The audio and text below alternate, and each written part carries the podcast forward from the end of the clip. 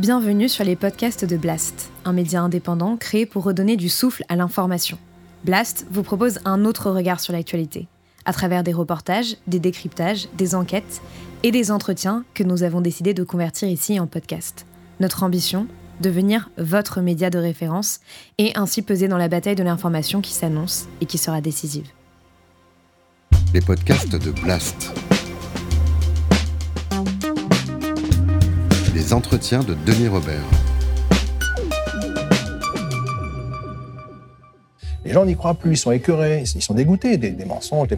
Et quand la presse est à peu près un point de repère et qu'elle a un contre-pouvoir de résistance au pouvoir économique ou politique, bon bah, tu gardes un peu de confiance dans le système, puis dis bon bah au moins les choses se disent, on va pouvoir résister, on se met d'accord, il y a un truc dégueulasse, on va, on va le dénoncer. Mais quand, quand la presse passe son temps soit à t'envoyer sur des faux sujets, soit à monter en épingle des, des, trucs annexes, soit à escamoter les vrais, les vrais sujets, parce que les coulisses de la cinquième, les grands contrats, les commissions, les magouilles, la corruption, c'est quand même énorme.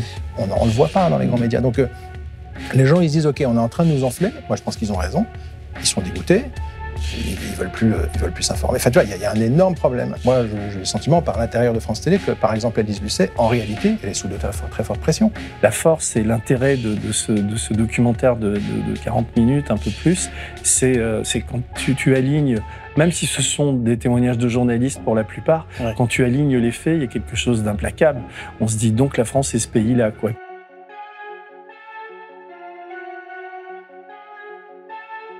Jean-Baptiste Rivoire, je suis content de, t'accueillir pour, euh, pour parler d'un film que tu et, d'une entreprise de, de, presse, on va dire, qui s'appelle Off Investigation, que tu lances. Et, et nous, à Blast, on est super content d'être à vos côtés pour, pour ça. On va parler du film. Donc, c'est un film sur colère qu'a réalisé Yanis Mamdi, que, que, qui, est le réalisateur de, de, de, ce film. On en parlera dans un deuxième temps. Mais avant, je voudrais parler avec toi de, de, ton parcours. Tu as 55 ans, on s'est croisé à Canal+, tu t'occupais de, de cache investigation. Euh, spécial. Hein? J'étais chef de spécial investigation. Oui, spécial. Enfin, pardon, oui, je dis cache, je me trompe. Euh, et, et, puis surtout, bah, tu étais à l'intérieur de la machine Canal, à l'époque bénie, de, de, enfin, à mon sens, de, de, greffe et de l'escure. Et puis après, tu as connu Bolloré. Et puis, je voudrais qu'on parle de ça ensemble.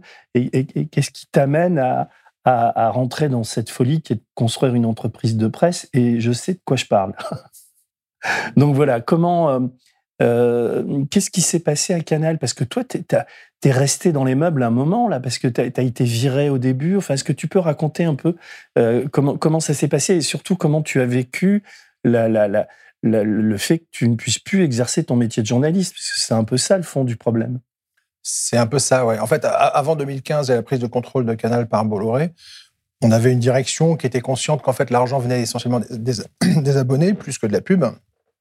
Et donc, si tu veux, euh, en gros, ils respectaient un peu l'investigation parce que les abonnés, ils aimaient bien l'investigation. Et donc, en gros, ils étaient à peu près loyaux. Euh, donc, en gros, s'il y avait un problème, en principe, ils nous le disaient. on arrivait à peu près à travailler dans une certaine honnêteté qui faisait qu'on respectait le public et les abonnés. Ce qui change fondamentalement en 2015, c'est que quand Bolloré fait déprogrammer l'enquête du Crédit Mutuel, de Canet et Vescovaci, ça ne nous est pas dit. Tu peux expliquer un peu le contexte parce que. Ouais, bah en fait, euh, ce qui s'est passé, c'est qu'on dit toujours Bolloré a pris le contrôle de Canal en 2015, mais en fait, ce qu'on découvre quand on gratte un peu, c'est qu'il a commencé dès 2011, euh, dès la fin du quinquennat Sarkozy, à rentrer grignoter le capital de Vivendi en prévenant l'Élysée qu'en fait, euh, sous couvert de vendre ses chaînes gratuites, en fait, le véritable objectif, c'était de monter progressivement au capital de Vivendi pour prendre 15% et prendre le contrôle de Vivendi et donc prendre le contrôle de Canal. Et ça, il l'annonce à l'Élysée dès septembre 2011. Et il va mettre 4 ans à grignoter très discrètement, personne ne le voit. Il monte, il monte, et dès qu'il a 15%, début 2015, il sort du bois, il va sur France Inter et il dit Les guignols de l'info, euh, c'est bien, mais euh, se moquer des autres, c'est bien, mais ça serait mieux de se moquer de soi-même. Et là, nous, on fait pas gaffe, tu vois, mais en fait, c'est une putain d'alerte, quoi, quand tu sais que c'est Vincent Bolloré qui le dit on fait pas gaffe, les guignols se disent qu'est-ce que c'est que celui-là, un actionnaire qui croit qu'il va nous contrôler, hop, ils font un sketch, ils se foutent de la gueule de Bolloré en expliquant c'est le mec qui dit qu'est-ce qui est drôle, tu vois, puis mm. il se fout de sa gueule grave, là on est au printemps 2015, personne ne réalise. Monsieur Bolloré, bonsoir et félicitations. Pourquoi? Et pour tout, pour votre parcours, vos succès, votre garde-robe. Enfin, moi, on m'a toujours appris à féliciter un nouveau patron quand il arrive. Hein. C'est l'école TF1. C'est une bonne école. En mai, nous, on a une enquête sur le Crédit Mutuel, qui est une banque dirigée par un ami de Vincent Bolloré, qui apparemment l'a aidé à, prendre le contrôle de Canal. Manque de bol, il y a des problèmes d'argent euh, liquide en cash dans cette banque, donc on, le raconte. Et des lanceurs d'alerte de l'intérieur de la banque qui nous ont alertés nous disent attention, on a des infos comme quoi votre enquête va être censurée. Et là, on éclate de rire. On leur dit, vous rigolez, c'est impossible, etc. Et en fait, ils le savent parce que la direction du Crédit Mutuel s'est plaint à Bolloré, qui a donné des garanties, qui a appelé Rodolphe Belmer, le patron de Canal. Et effectivement, notre enquête va être déprogrammée, torpillée, sans même que personne ne nous parle. Et là, nous, on se retrouve face à un public à qui on ne sait pas quoi dire et des gens qui ont fait une enquête devant qui on passe pour des cons parce que l'enquête est déprogrammée. Dis-moi, je connais un peu Rodolphe Bemer, mais comment ça se passe quand un type comme lui, qui, qui quand même est quelqu'un qui, qui, qui, servait un peu de paravent, il y avait un peu de liberté avec, lui, là, il doit, il est, parce que lui va se faire lourder peu de temps après par ce même Bolloré, donc il doit être un peu emmerdé dans une situation comme ça. Comment il vous le dit? Comment ça se passe? Alors moi déjà il me dit rien parce que je suis pas le patron de l'émission, mais il, dit pas grand chose. En fait, nous, Stéphane Aumont, essaye de comprendre qui a bloqué, qu'est-ce qui s'est passé. Donc il sait pas si c'est belle-mère, si c'est euh, de Maxime Saada. Donc, il, essaie de savoir, personne ne nous dit rien, mais le truc, il y, a un mail qui circule et on est à peine en copie disant ce truc est déprogrammé. Ça se passe comme ça. Belmer est très embêté en ce printemps 2015 parce qu'il a déjà une pression de, de, Bolloré pour supprimer les guignols de l'info. Et il comprend pas, il s'étrangle, il dit mais attends, c'est identitaire dans le succès de cette chaîne. Et quand arrive l'affaire du Crédit Mutuel, euh, là, il lâche en fait. Là, je crois que Bolloré lui dit écoute, voilà, il faut savoir renvoyer l'ascenseur aux gens qui nous ont aidés, donc tu comprends bien que, etc. Et Belmer résiste sur les guignols, cède sur l'investigation en pensant garder son poste. On est en mmh. mai, juin 2015 quelques semaines plus tard, début juillet, euh, parce qu'il a un peu résisté pour protéger les guignols, il va sauter avec une violence euh, terrible et c'est euh, un de ses collaborateurs, Maxime Sada, qui va être nommé à la place et qui lui va accepter. Il est toujours, non? Il est toujours le patron et il va accepter donc l'éviction des auteurs des guignols et après il va avaler couleuvre sur couleuvre sur couleuvre à partir. Est-ce que ce qui m'étonne toujours dans ce genre d'histoire, moi humainement, c'est qu'on soit Bolloré, le prédateur qu'on connaît. je peux comprendre le mec, il est catho, intégriste, d'extrême droite. Enfin, je dis d'extrême droite il sera peut-être pas content s'il nous entend, mais quand même, il l'est plutôt.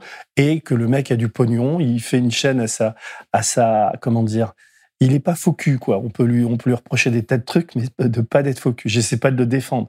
Par contre, tous ces mecs euh, qui, qui en dessous avalent couleuvre sur couleuvre. Monsieur Saada, je le connais pas, mais je me dis, mais comment on peut être ce genre de type, quoi?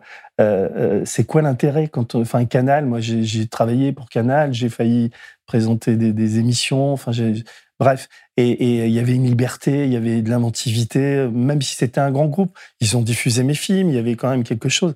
Et, et, et un patron arrive, il laisse en place quand même les mêmes personnes, et ces gens exécutent tu vois, enfin, je veux dire, c'est euh, c'est un peu la banalité du mal. Enfin, je sais pas si tu vois ce que je veux dire. C'est c'est ouais ouais c'est vrai. Bah, il faut, faut demander à, ces gens. Hein. Moi, je l'ai pas fait comme ça. Moi, j'ai plutôt essayé de m'opposer aux censures, mais oui, bah après, les mecs qui sont en place, ils sont numéro 3, ils sont à 15 000, on leur dit tu vas devenir numéro 1, tu vas passer à 30 000. Tu vois, il a un moment donné, il y a aussi ça. Hein. Mm.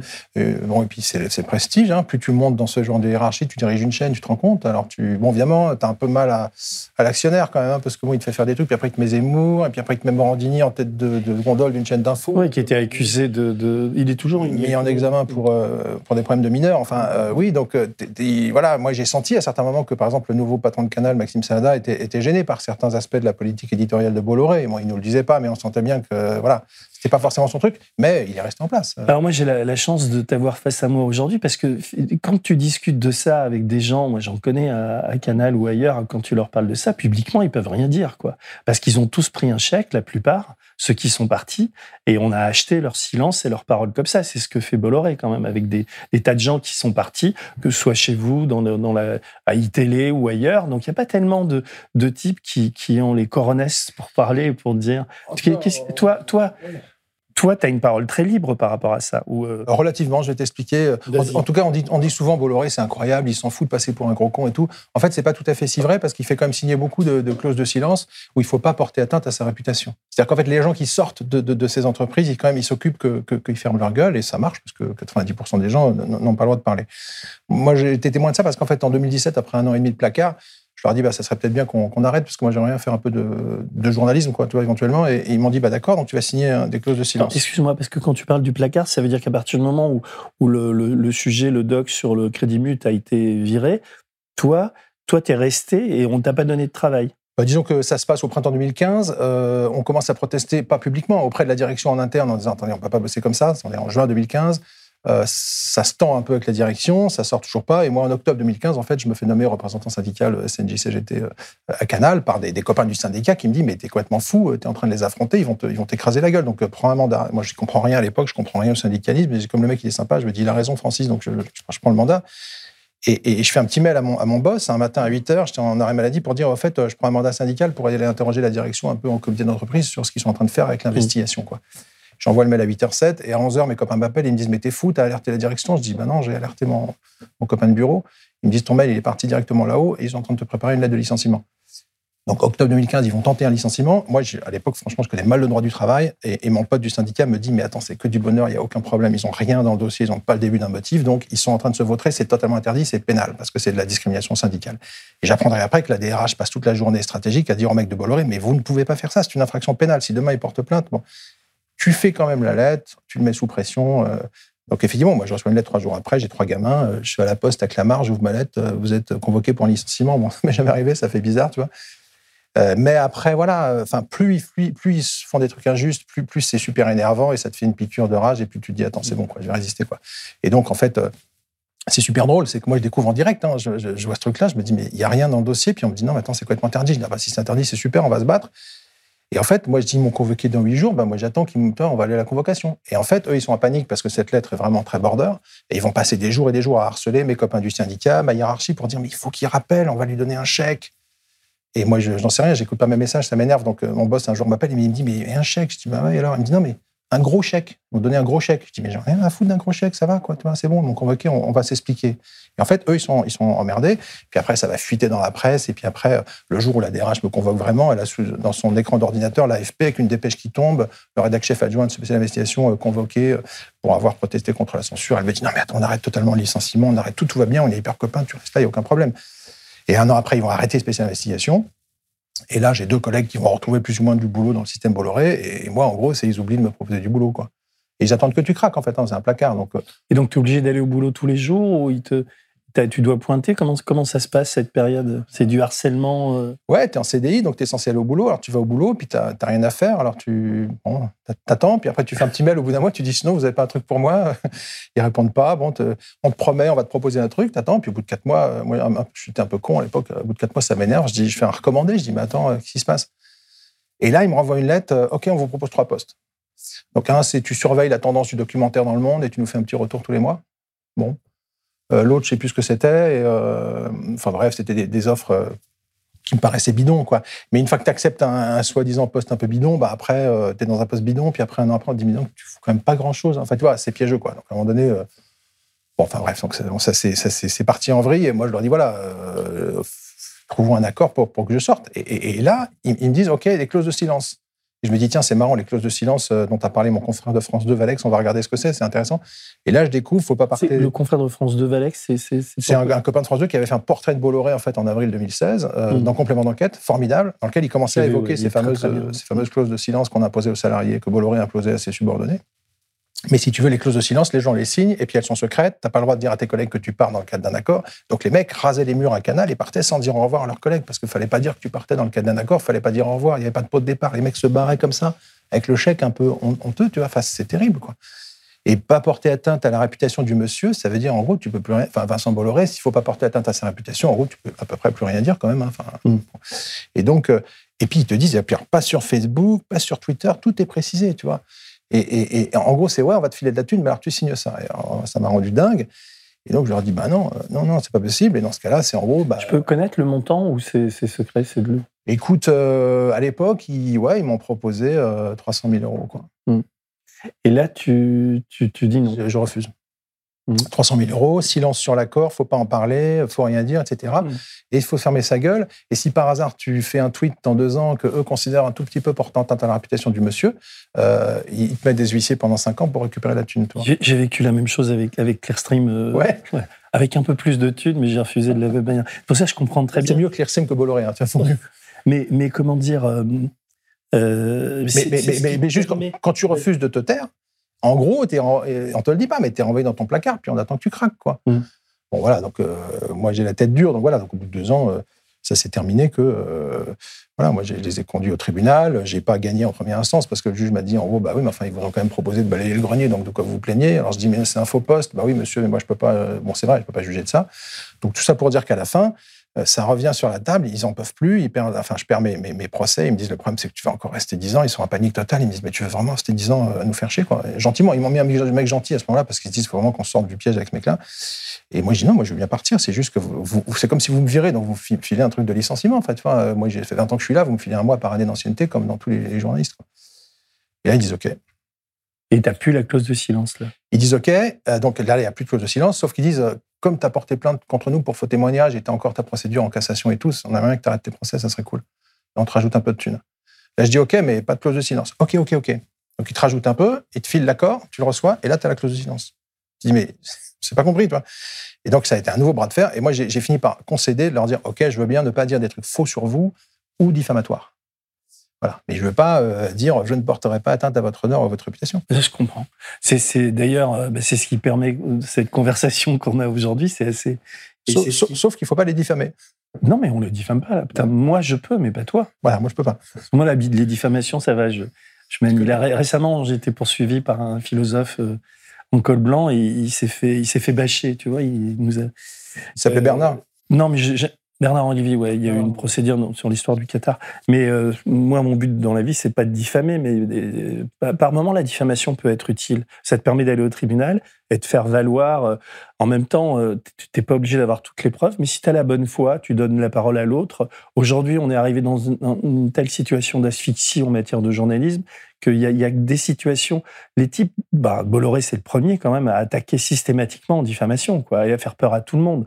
Donc euh, voilà, à un moment donné, c'est presque un honneur que de diffamer. Enfin, je sais pas si je serais compris par les gens qui nous écoutent, mais c'est vraiment ce que je pense. En tout cas, la bonne nouvelle de l'histoire, on, va- y venir, c'est qu'avec cet argent-là, une partie, en tout cas, si j'ai bien compris, tu, crées une, une, boîte qui va faire des documentaires.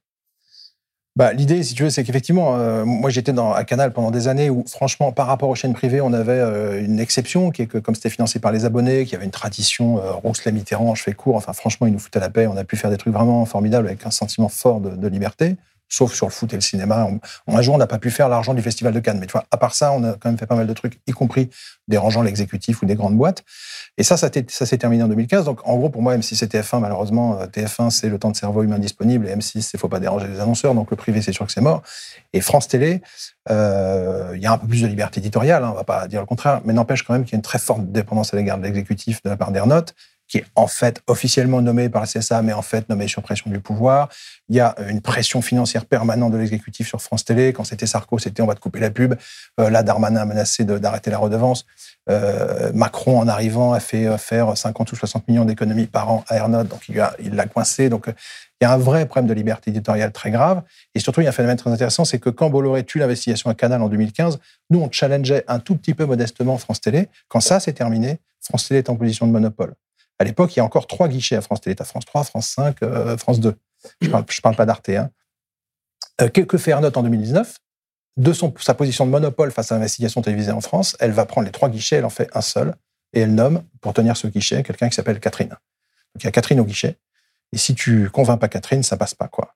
Alors, euh, encore une fois, reste Arte. Catherine de. de- Catherine Alvarez, Ah non, Catherine Alvarez. la patronne des documentaires de France Télé, qui maintenant tient un guichet unique, et il faut absolument passer par les fourches codines de cette personne, alors qu'avant, tu faisais toc-toc à France 3, c'était non, tu faisais toc-toc à France 5, des fois ça passait, toc-toc à France 2. Tu peux toujours aller faire des docs à France 3 région et tout. C'est un espace de liberté. Enfin, moi, je l'ai utilisé. Il y a France 3 régions, alors c'est moins de sous, C'est moins de sous, mais t'es- Enfin, j'ai fait un doc sur le terrorisme euh, qui était un contre-courant. J'ai fait un doc sur Cavana, enfin avec ma fille.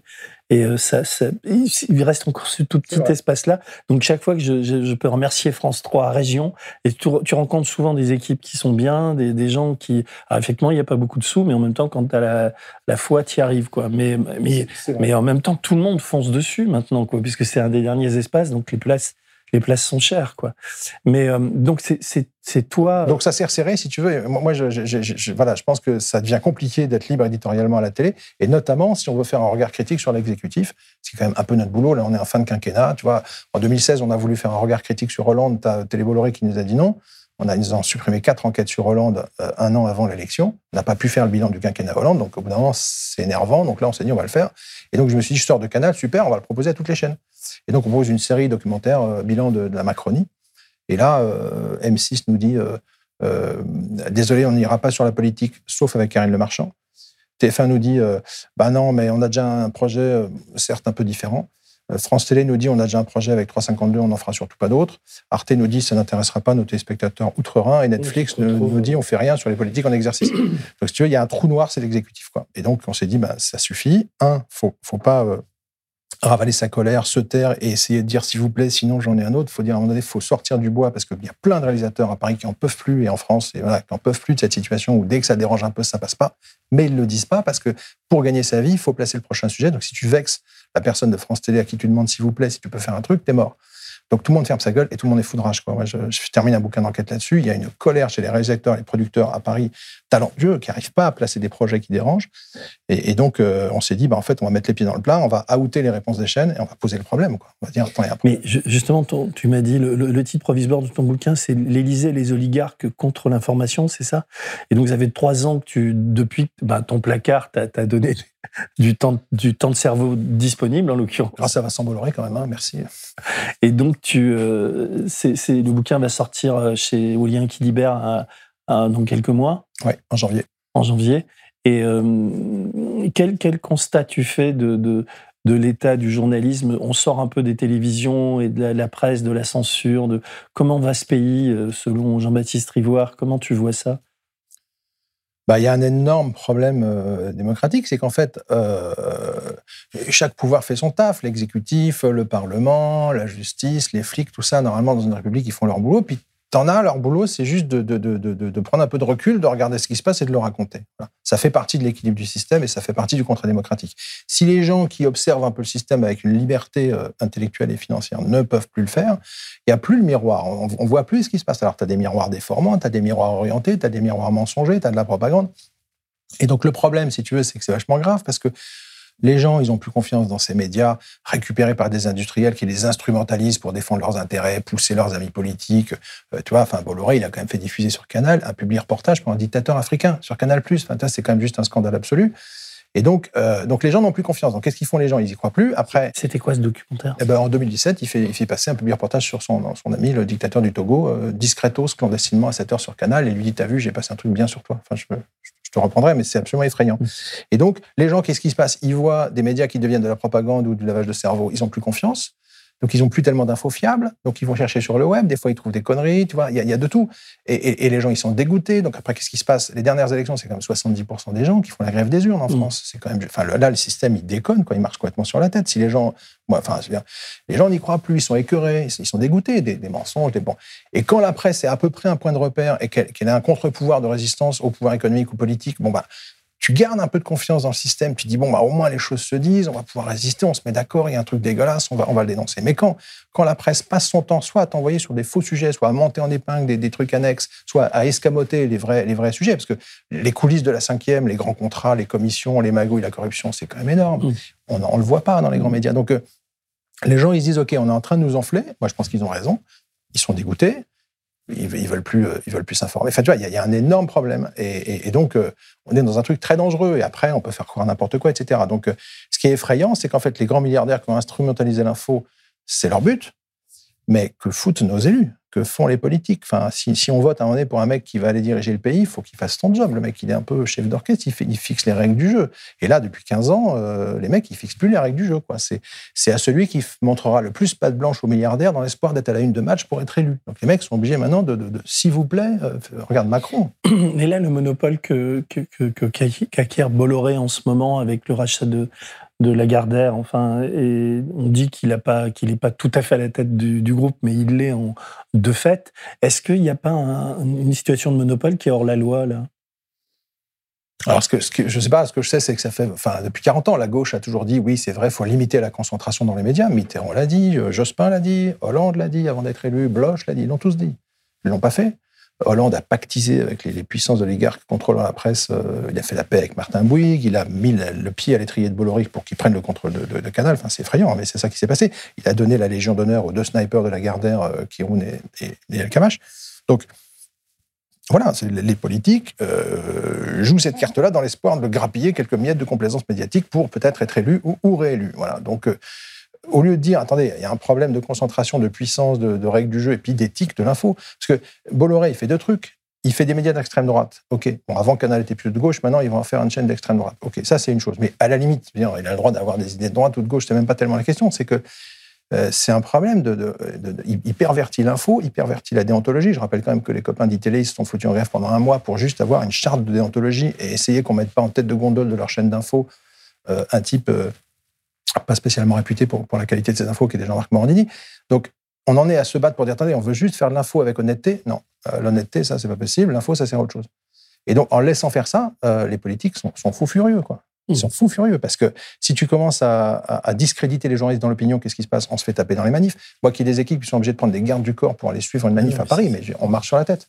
Et après, cette colère de la population contre les journalistes, c'est toujours pareil. Moi, je ne pense pas que ce soit contre tous les journalistes. Par exemple, si Elise Lucet va dans une manif à Paris, je ne suis pas sûr qu'elle va se faire lâcher. Tu vois mm. mais par contre, les éditorialistes qui sont depuis leur, bureau, qui regardent la population et qui crachent dessus, ça énerve les gens au bout d'un moment. Mm-hmm. Je ne sais plus quel euh, journaliste du service public qui avait traité quand même les Gilets jaunes de vermine eh ben moi, ça me choque. Quoi. bien sûr. Euh, c'est pas des vermines, les gens, c'est des gens qui n'arrivent pas à foutre de l'essence dans leur bagnole et qui ont mm. du mal à bouffer. Quoi. Donc euh, ça va, tu es à 8000 par mois sur ton plateau télé euh, tous les mois. Toi, tu dis aujourd'hui, on ne peut plus être journaliste à la télévision. Tu vas jusque-là? Non, non, mais il y a des, copains qui font super bien le job dans le service public. Et par exemple, sur l'économie, Lucet avec Cache Investigation fait du boulot formidable. Elle, elle, enquête sur les multinationales et ils ont fait un taf d'enfer, mais vraiment d'enfer depuis 10 ans.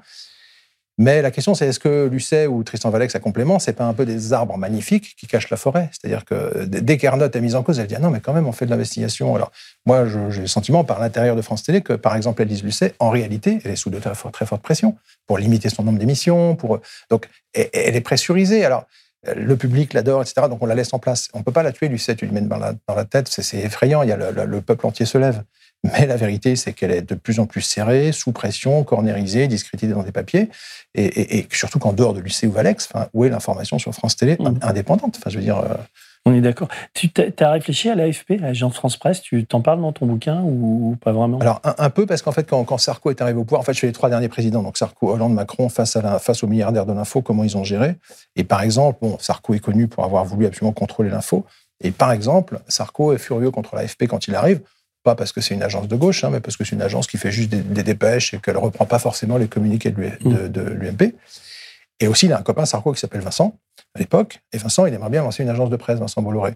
Et comme l'AFP a quand même quelques statuts protégeant son indépendance, il l'orne plutôt sur euh, AP, je crois, l'agence américaine, qui va essayer de récupérer. Et dans ce moment-là, les sarkozystes vont taper sur l'AFP en permanence, euh, menacer d'ouvrir son capital, de privatiser, etc., comme s'ils voulaient fragiliser en fait ce, média public. Donc oui, il y a des pressions sur l'AFP à ce moment-là, sous Sarko. Parce que l'AFP fait en ce moment, ils sont un peu défaillants quoi sur euh, je trouve qu'ils font pas vraiment le travail, quoi. Ils sont d'une prudence euh, excessive, on va dire. Mais bon, on va pas faire le, procès de l'AFP. Il y en a. Non, j'avais eu des accroches avec l'AFP sur la, sale guerre algérienne des années 90 parce que, en enquêtant un peu sur ce qui se passait, on découvrait qu'il y avait quand même beaucoup de manipes et de propagande euh, du régime et des services secrets algériens.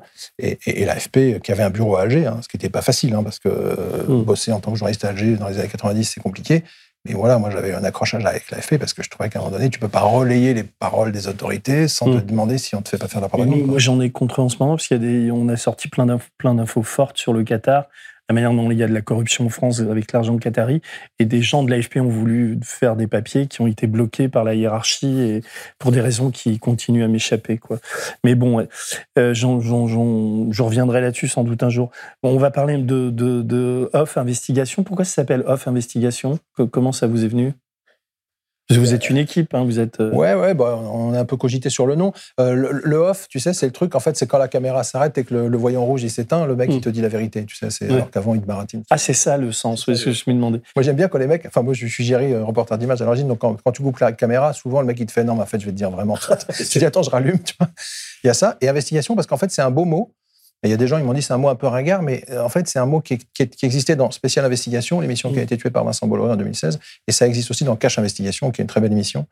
Et j'ai l'impression que c'est des concepts qui sont un peu sous pression à la télé. Vous êtes une, une c'est quoi votre statut Entreprise de presse, euh, SARL, coopérative Vous êtes quoi Ouais, en fait, c'est juste une boîte normale, une SASU euh, entre agences de presse. en fait, j'ai une petite boîte de prod que j'ai créée dès le printemps pour pouvoir avancer, mais surtout là maintenant, on a une agence de presse qui va essayer de devenir un service de presse en ligne, euh, comme vous, j'imagine, avec la TVA réduite, etc.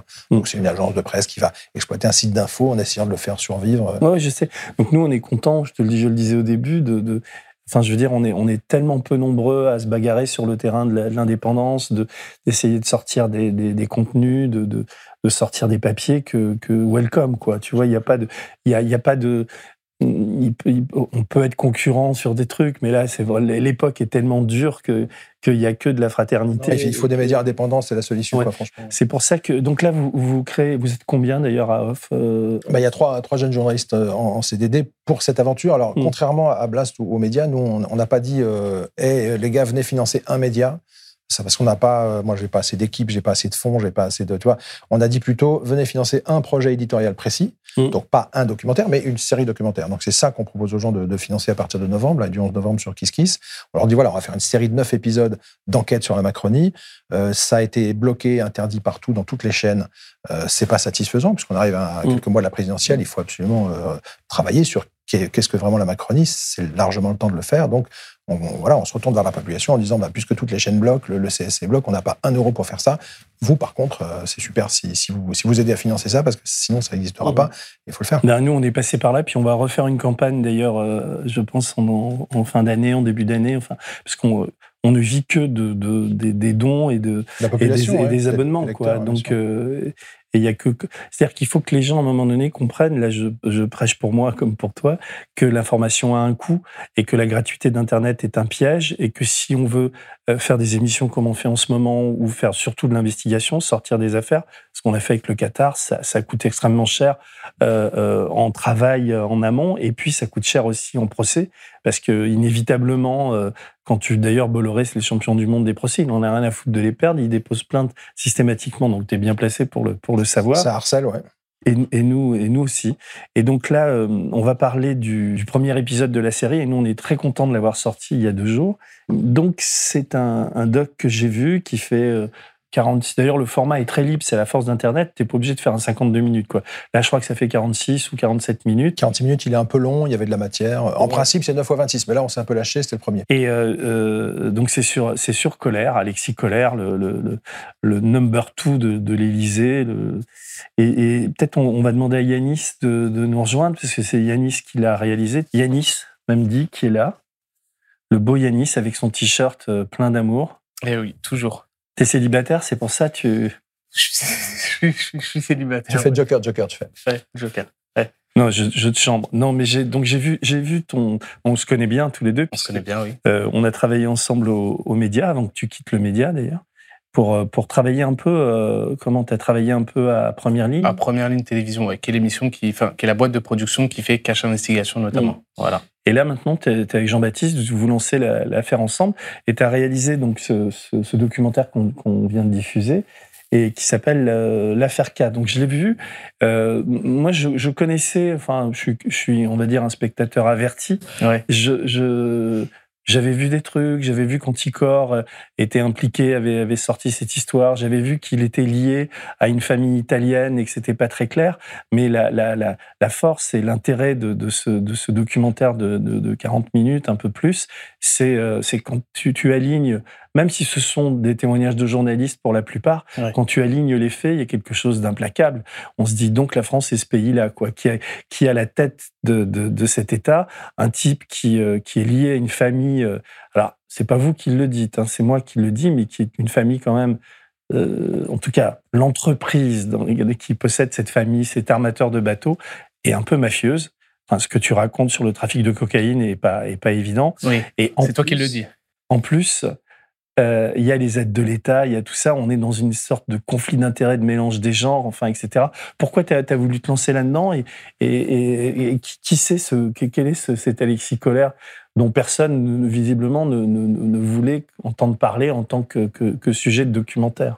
Alors, euh, pourquoi on a décidé de faire ce sujet? Ben, Comme tu l'as dit, de toute façon, dans, dans, le film, en fait, on révèle pas euh, quelque chose d'incroyable en plus du travail qui avait déjà été fait par Martine Orange à Mediapart. On s'est simplement dit, voilà, c'est quand même l'une des plus grosses affaires de ce quinquennat et elle n'a été traitée par aucune euh, télévision dans un long format, dans ce type-là de ce qu'on fait nous. Et euh, comme tu l'as dit, c'est vrai qu'il y a quasiment que des journalistes qui parlent, mais il faut savoir qu'il y a que des journalistes qui parlent, mais c'est parce que personne ne veut parler de cette affaire.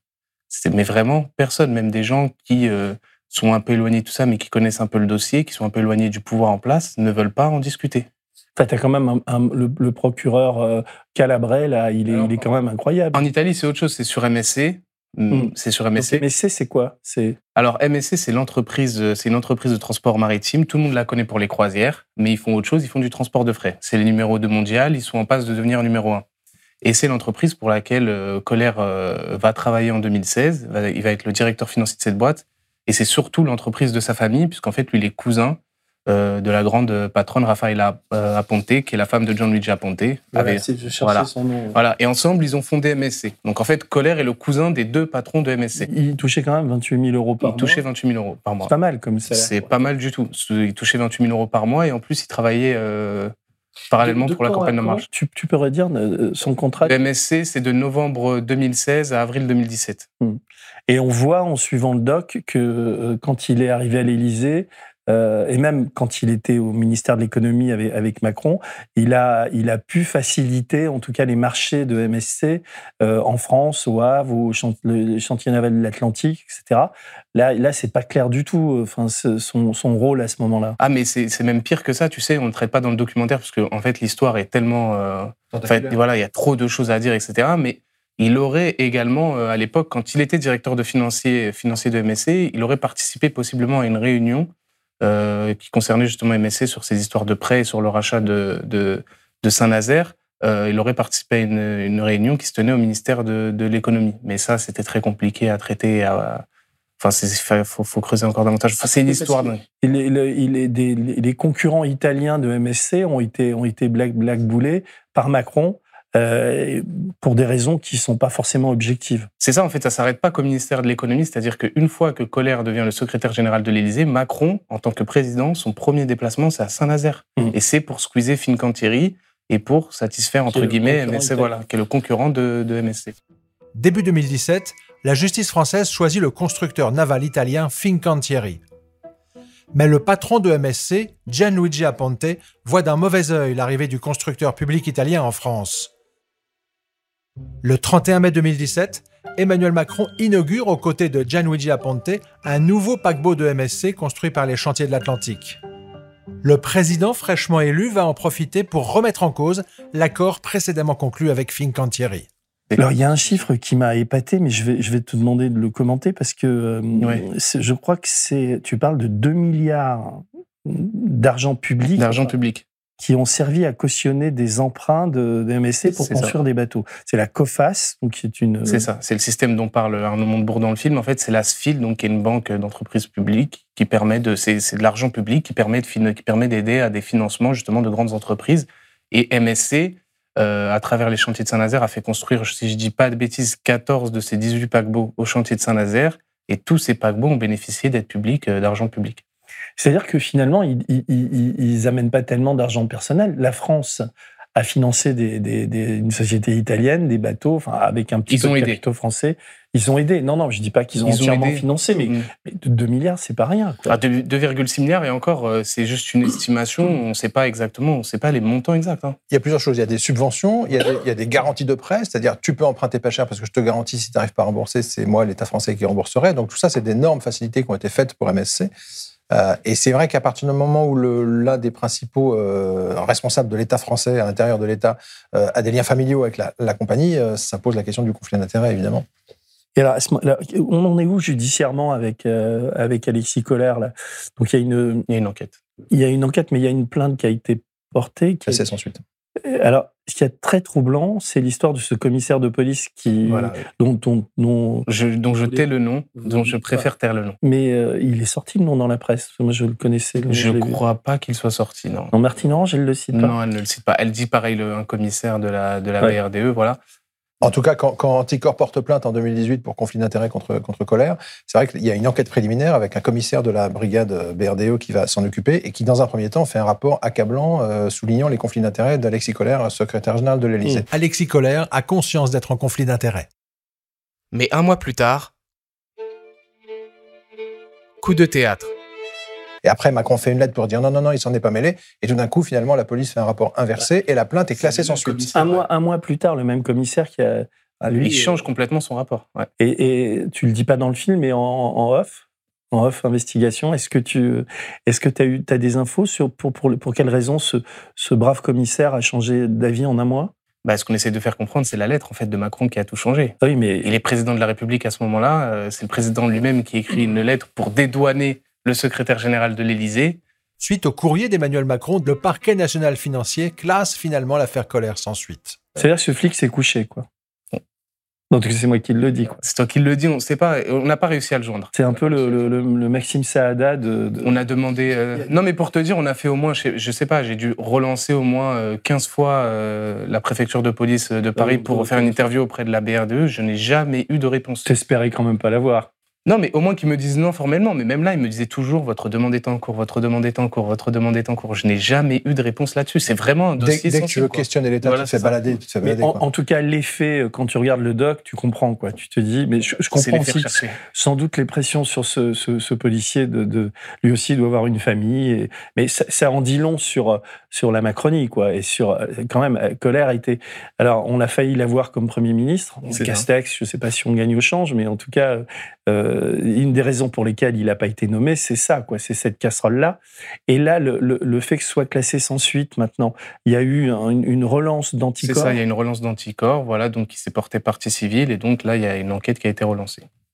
avec toujours en enquête préliminaire Non, non, là, ils, ils- ils ont obtenu, si tu veux, de, eux, eux, ils ont un agrément qui leur permet de saisir la justice et d'exiger la nomination, nomination d'un juge d'instruction. mais mais il n'a pas été nommé si Si si, si, si. si, il y a une enquête actuellement, il y a une instruction en cours sur, sur Colère. Et simplement, euh, euh, pour continuer à faire ça, euh, Anticor doit avoir un agrément, il faut qu'il le demande au ministre de la Justice. Ah non, mais ça, Or, il- ils avaient porté plainte oui. contre le ministre de la Justice, et donc, ils demandaient leur agrément, et donc, ils ont été harcelés pendant des mois par, par l'État euh, l'État Castex pour pas leur donner cet agrément. Pour nous, c'était inimaginable ce qui s'est passé en fait. D'octobre 2020 à avril 2021, on nous a euh, complètement mis, mis à nu en fait. Ça veut dire que le gouvernement nous a, nous a, fait- a tapé du poing sur la table pendant plusieurs mois pour obtenir d'anticorps une information qu'il n'avait pas le droit de demander. Et ça, c'est grave. Rien que de savoir qu'une association comme ça doit demander au gouvernement un agrément pour pouvoir porter plainte contre le gouvernement, mais enfin, on marche sur la tête, c'est ingérable, quoi. Non, non, mais donc, ce qui veut dire que le- la nomination du juge est, est liée au fait que Canticor ait finalement obtenu son Voilà, agrément. c'est ça. Alors, je- Ils je- ont fait avant, ils l'ont fait avant la plainte, ils l'ont fait avant, mais euh, peu de temps après la plainte, ils ont dû renouveler leur agrément. Alors nous, on est en train, c'est intéressant parce que nous, on est en train de, de on va, on va publier, je sais pas à quelle échéance, mais parce que c'est beaucoup de travail d'enquêter sur sur anti, ant- pourquoi on a fait toutes ces misères à anticorps, parce qu'on a été victime collatérale nous de, cette- ça. de cette histoire avec un triste individu qui est venu raconter n'importe quoi euh, sur l'argent, enfin qui nous a infiltrés. Euh, on va expliquer comment et pourquoi il l'a- il l'a fait, et, et c'est pour ça qu'on connaît bien cette histoire. Et, et donc euh, vous le rappelez à juste titre dans le documentaire, c'est-à-dire que Anticorps c'est un des rares euh, contre-pouvoirs, mais c'est pas n'importe quel contre-pouvoir parce que Anticorps, c'est plus de 6000 militants un peu partout en France. Et donc, c'était compliqué, même pour un, un pouvoir aussi puissant que celui d'Emmanuel Macron, de, de, de, de, pouvoir euh, censurer à ce point Anticorps, quoi. Mais ce, ce que vous, vous dites en filigrane du, du documentaire, c'est que la raison principale pour laquelle euh, Anticorps a été, euh, a été à ce point euh, attaqué, c'est lié à colère. A- non, c'est lié à colère, c'est lié aussi. euh, Bah, si je dis pas de bêtises, ils ont, ils ont 4-5 plaintes quand même contre des Mais- membres du gouvernement, donc, euh, enfin, contre des proches d'Emmanuel Macron. Donc, euh, À mon avis, ils n'ont pas été embêtés au hasard, oui. Moi, moi, je pense quand même que la plainte, euh, le, le fait que la plainte contre Colère, quand elle a été classée sans suite, Anticor, c'est pas déballonné. Ils ont saisi, ils ont imposé la saisine d'un juge d'instruction pour que la justice enquête sur ce conflit d'intérêts au cœur de l'État. On n'est pas à l'Assemblée, là, on est directement dans le premier cercle de- d'Emmanuel Macron, avec un président de la République qui s'est impliqué pour défendre son collaborateur. Donc, euh, je pense que la plainte Colère est extrêmement embarrassante pour la Macronie.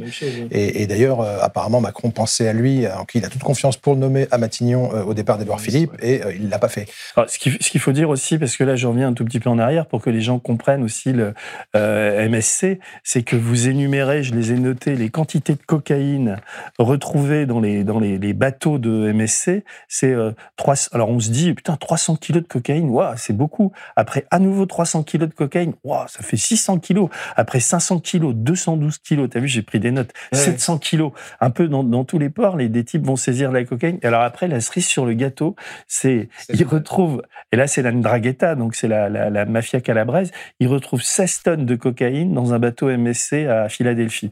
Et les mecs te disent, oui, mais nous on n'était pas au courant, c'est des, des types. Alors il y a quand même le procureur à un moment donné qui dit que dans la hiérarchie des MSC, il veut pas monter jusqu'au patron parce que on imagine qu'il se dit oui, ça, va trop foutre la merde si on met en cause le patron. Mais en même temps, tu te dis, au bout de la dixième histoire, euh, comment peux-tu imaginer que le patron des MSC soit pas au courant ou qu'il n'y ait pas une complicité? Ça, c'est moi qui ce le. Qui est, ce, qui est, ce qui est établi, c'est qu'il y, y, a des employés de MSC qui ont été arrêtés lors de ces saisies à certains moments. Des, même des, sur les Ceston. Hein. Ouais, même aux États-Unis, il y a l'équipage MSC est arrêté, euh, jugé, capitaine. condamné, etc. Donc, il y a des complicités au sein de la compagnie MSC avec la Ndrangheta. Voilà. Après, la Ndrangheta corrompt un certain nombre de gens à l'intérieur de la compagnie pour faire passer de la drogue. Il est possible que le patron de MSC ne mmh. soit pas au courant ou pas complice, mais il y a un truc qui est troublant quand même, c'est que le fameux port du sud de l'Italie, de Giaitoro, où il y a beaucoup de saisies, est un port traditionnellement totalement infiltré par la Ndrangheta. C'est le port de la drogue. Ouais. Et en 2019, MSC a décidé de prendre le contrôle total ouais. de ce port, gangréné par la Ndrangheta, et on continue à trouver des saisies de drogue importantes sur les bateaux de MSC. Donc à un moment donné, certains observateurs dans l'enquête disent peut-être qu'il n'est pas au courant, peut-être qu'il ne fait pas exprès, mais il faudrait qu'il fasse un peu le boulot, quoi, le ménage. Quoi. Ouais. Mais, mais enfin, tu vois, tu parles du procureur euh, de Jay Toro qu'on arrive un peu à faire parler un tout petit peu à la fin, et encore, c'est pas extraordinaire euh, si, ce qu'il nous dit. Voit le mec et... Mais ça, pour, pour te dire, c'est à la toute fin de l'interview, quand on lui repose, je sais pas, pour la quinzième fois la même question, pour qu'il puisse lâcher l'info. Mais il faut savoir que MSC en Italie, il y a très peu de gens aussi qui acceptent d'en parler. Gianluigi Aponte, il est vu vraiment comme un saint. C'est presque Jésus-Christ là-bas. My dream has always been to become a ship owner. So I decided uh, to, to start my own business, like buying uh, a first little small ship. We would carry all kind of cargo. Whatever cargo was available and well paying, we would take that cargo. Vraiment, mais à tous les niveaux, que ce soit du, du de la simple, du simple Il y a- citoyen à des hauts niveaux. Ouais, voilà, il représente énormément d'emplois. Je pense que, on, enfin, on m'a dit ça, mais bon, après, sait-on jamais, mais que chaque personne connaît quelqu'un dans sa famille qui travaille pour MSC. C'est vraiment une grosse entreprise Non, très, sais, très importante en Italie. Et ils ont je- tous. euh, Mais comme Colère s'appelle Colère et que c'est par sa mère qu'il était de la famille de, de, Voilà, c'est ça. de- italienne, je, on savait pas nous. Enfin, et il l'avait pas déclaré non plus. C'est pas très clair euh, dans sa déclaration de Il patrimoine. ne l'a jamais dit. C'est pas, c'est pas que c'est pas très clair. C'est qu'il l'a jamais dit, en tout cas, dans, que dans sa, dans la, dans ces deux demandes qu'il fait à la commission de déontologie pour rejoindre MSC, jamais il ne mentionne le fait que c'est sa famille, que ce qu'est le cousin. Et il dit depuis le cœur de l'État, je me suis pas du tout occupé de dossiers impactant MSC. Or, le policier va démontrer que si, cinq fois, il a pris part à des votes au Ouais, port du Havre prochain, ou autres qui vont impacter. MSC. Ainsi, en sa qualité de membre de l'APE siégeant au conseil d'administration de STX France, Alexis Collère a pris part à cinq votes favorables à des opérations en lien avec MSC. Même chose lorsqu'Alexis Collère était directeur de cabinet d'Emmanuel Macron.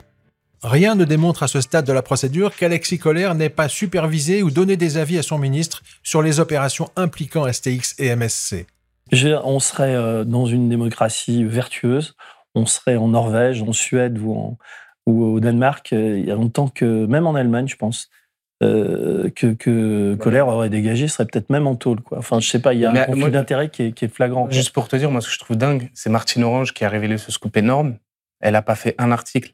Et ils en ont fait au moins des dizaines Mediapart là-dessus. Ça n'a jamais bougé. Jamais, jamais, jamais. Et si Anticor, si Anticor ne, ne se porte pas partie civile dans cette affaire, ça ne bouge pas. Non, puis dernier détail, nous, ça fait quand même deux mois qu'on contacte l'Élysée, qu'on envoie des mails, qu'on joue totalement la transparence sur, on fait une série d'investigations sur la présidence, notamment sur cette affaire. On leur a dit très clairement dès le départ, on n'a pas le début d'un retour, d'une réponse au mail. Il y a une dame qui m'a appelé depuis un 06 pour me tirer les verres du nez deux heures après l'envoi du mail, euh, il y a un mois et demi.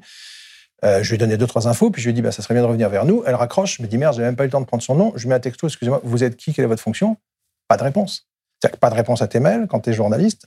Tu demandes qui vous êtes. C'est comme une mafia, quoi. Vous êtes qui? Non, on te répond pas. C'est- des gens qui sont, je sais pas, ils sont protégés à l'Élysée, ils peuvent ne pas donner de, de réponse. Non, mais je veux dire, où ils ont gagné la partie, c'est qu'on est à quelques mois de la présidentielle et que, et que l'affaire, ça, c'est- ça- il serait, tu vois, même si un juge commence à fouiller sur colère, euh, il va pas le faire avant la présidentielle, ou s'il le fait avant, on va dire oui, il- fait ça pour se payer Macron, alors que c'est- c'est- il y a très longtemps que cette affaire aurait dû sortir. Donc il gagne du temps, il y a une sorte d'impunité générale, et comme et comme la presse est, est- est plutôt minable en France, euh, comme tu l'as dit tout à l'heure, c'est moi qui dis minable, c'est pas toi, mais Elle est à mort. c'est elle est- Enfin, non, les, elle est- elle est les- les- minable. les grands médias appelleraient l'Élysée toutes les semaines sur l'affaire colère, Ouais, eh ça bougerait. Ouais. c'est- tu vois, c'est une affaire Et dans énorme. les interviews ça bouge de, pas, de- euh, demandant à je sais pas qui, moi, à tous ces, ces, éditorialistes qui sont sur les chaînes mainstream, la, la, prochaine interview de Macron ou de Colère, de poser la question, quoi. Enfin, tu vois, simplement poser la question, quoi. c'est une affaire qui est totalement euh, mise aux oubliettes depuis, euh, depuis très longtemps. Après, les mecs s'étonnent quand on dit que la, les, les, journalistes sont vilipendés ou que la profession est décriée, etc.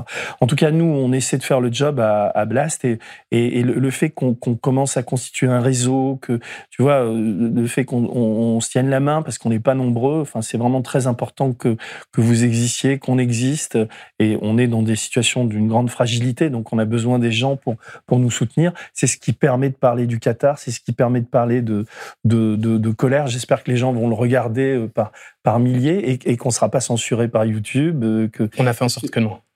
Ben, ben ouais, je sais, mais euh, des fois, avec les trolls, nous, on l'a. on- Tu sais, quand il y a des, des tas de plaintes, à un moment donné, même, même si elles sont injustifiées, ben, tu, tu, tu, tu vois un- un- une audience qui grimpe, puis à un moment, elle s'arrête, tu te demandes pourquoi. quoi. Mais bon, euh, comment dire, c'est une bataille. Tu voulais dire un Ouais, truc, un Jean-Baptiste? petit truc, je euh, avec Off, on va tester un truc, je ne sais pas si c'est possible. Il y a de plus en plus de gens qui essaient de faire l'investigation euh, audiovisuelle en France et qui se font refuser leur projet par France Télé ou par Arte. Euh, dès que ça dérange un petit peu, c'est difficile.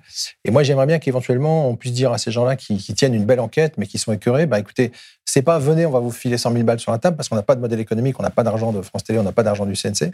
Mais en revanche, vous avez une bonne histoire, on peut peut-être coproduire et surtout venez faire un appel à notre communauté pour dire j'ai envie de faire ça, qu'est-ce que vous en pensez? Et après tout, on ramasse 10 000, 20 000, 30 000 balles, on fait un film. C'est-à-dire que c'est une façon alternative de produire, un peu guérilla, moins c'est- bien financé, difficile, mais il faut absolument briser Mm. le, le- le carcan. Mais c'est là, il faut pas qu'on soit concurrent, parce que nous, on va, on va lancer ce genre de choses aussi sur des sujets, comme tu le sais. Non, On je travaille sur Patrick Drahi, on travaille sur Anticor, on travaille sur des, des- on a des tas de sujets en ce moment en cours, mais ça coûte vraiment cher, quoi. Tu vois, tu vois bien, tu, tu dois mettre de, de c'est, euh, je sais pas, deux mois d'enquête, c'est minimum 5000 euros. Après, il y a, y a tout ce qu'on, même si le, que- combien ça coûte de faire un film comme le vôtre? 20 000 balles? Mais, mais nous, t- très simplement, le- la série en 9 fois 26 minutes, euh, on l'a chiffrée à 180 000 euros. Ça veut Mm. dire à peu près 20 000 balles par épisode. Il faut savoir que un, le moindre envoyé spécial, c'est 60 000 le budget. Euh, un cache investigation, c'est beaucoup plus cher, un complément d'enquête aussi. Donc, on travaille avec infiniment moins d'argent que, que France Télé. Mais oui, une enquête comme ça, c'est euh, entre 20 et 30 000 euros. Quoi. Ah, si j'avais eu euh, le budget de complément d'enquête, qui, je crois est de 150 000 euros, on aurait pu faire tellement mieux. Non, non, mais nous, on va, on va- voilà quoi. En tout cas, merci à, à tous les deux. Prochainement. Puis on, on va avancer ensemble. Et puis Mais, les gens peuvent regarder euh, l'affaire K euh, sur Blast sur et sur Blast, YouTube. voilà. Et puis n'hésitez pas à nous dire euh, si vous avez aimé ou pas. Enfin, voilà. J'attends les retours avec impatience. Et on lance Et- huit autres épisodes de la série Oui. euh, Emmanuel, un homme d'affaires à l'Élysée, qui seront diffusés début 2020. Et on remercie euh, Si on Vincent. Bolloré quand même. C'est grâce à lui que tout ça existe. En partie. Salut. Si vous avez aimé ce podcast, s'il vous a été utile, n'oubliez pas de nous mettre des étoiles ou de le partager autour de vous ou sur vos réseaux sociaux. Blast est un média indépendant, et si tous nos contenus sont en libre accès, c'est grâce au soutien financier de nos blasters et abonnés. Pour nous soutenir, faire un don unique ou mensuel, rendez-vous sur blast-info.fr slash soutenir. Blast, c'est Blast, c'est aussi une web télé disponible sur YouTube et Peertube et présente sur tous les réseaux sociaux. Alors suivez-nous pour ne rien rater de nos contenus et abonnez-vous à notre chaîne YouTube.